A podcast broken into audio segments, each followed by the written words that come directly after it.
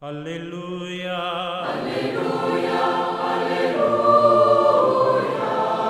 aleluya, aleluya. Hola, ¿qué tal queridos amigos? Aquí estamos en la reflexión del Evangelio del domingo. Estamos en el domingo 24 del tiempo durante el año y hoy la liturgia nos propone reflexionar Lucas capítulo 15, donde se nos presentan tres parábolas. La de la moneda perdida, la de la oveja perdida y la del Padre rico en misericordia. Estas parábolas, que son muy conocidas por todos nosotros, tienen dos fines. Primero, Jesús defiende con ellas su postura y sobre todo el gesto del perdón que ofrece a los perdidos. Segundo, Jesús muestra con ellas el auténtico rostro de Dios sobre la tierra. A través de las parábolas Dios se ha revelado como fuerza de un amor que salva y crea. Cualquier pastor que ha perdido una oveja coloca a las otras en sitio seguro y se arriesga a buscar la que falta.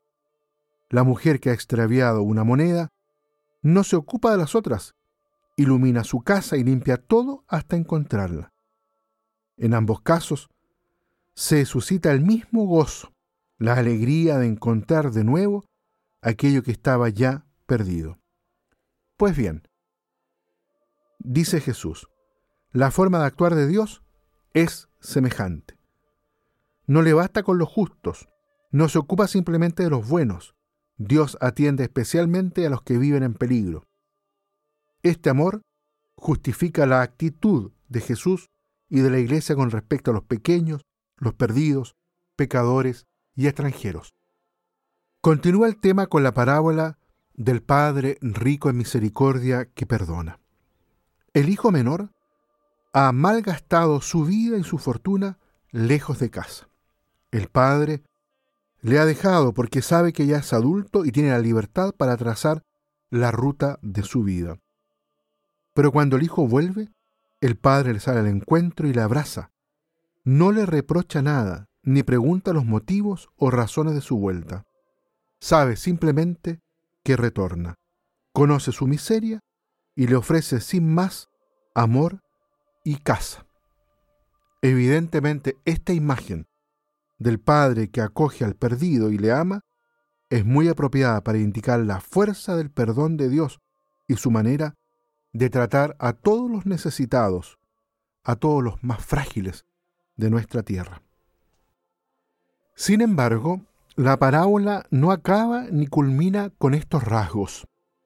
El padre no ha salido al encuentro de su hijo, no va por los caminos y ciudades a buscarlo, por el contrario, el pastor y la mujer lo dejaron todo y se esforzaron por hallar la oveja y la moneda que perdieron.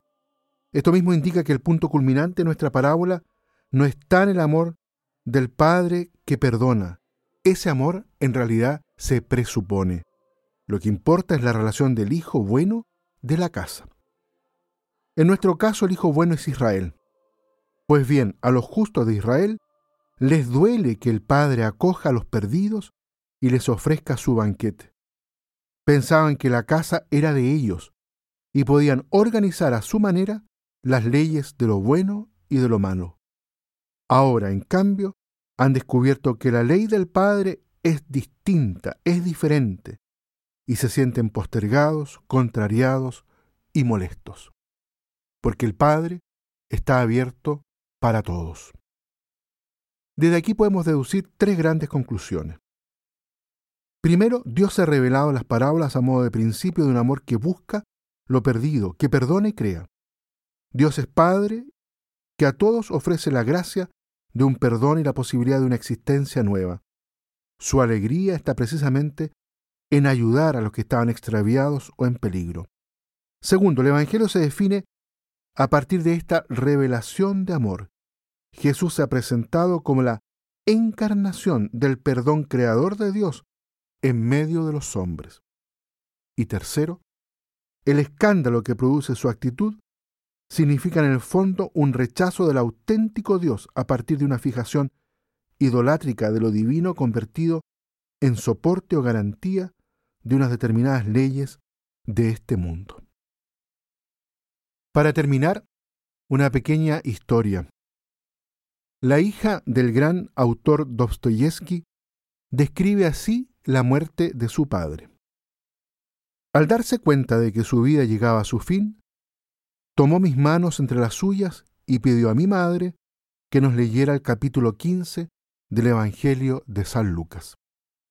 Él, ya próximo a la muerte, escuchaba la historia con los ojos cerrados. Luego dijo, Hijos, no olviden nunca lo que han escuchado. Confíen siempre en Dios y no duden nunca de su perdón. Yo los amo muchísimo, pero mi amor no es nada comparado con el infinito amor de Dios. Y si tienen la desgracia de hacer algo malo en sus vidas, no desconfíen de Él. Son hijos suyos, y Él se alegrará de su arrepentimiento como se alegró del regreso del Hijo pródigo. Tras estas palabras, el escritor falleció. Era el 9 de febrero de 1881. Muy bien, quedamos hasta aquí y los invito entonces a renovarnos en este amor de misericordia de Dios para con todos nosotros. Que Dios los bendiga a todos y a cada uno. Aleluya. Aleluya.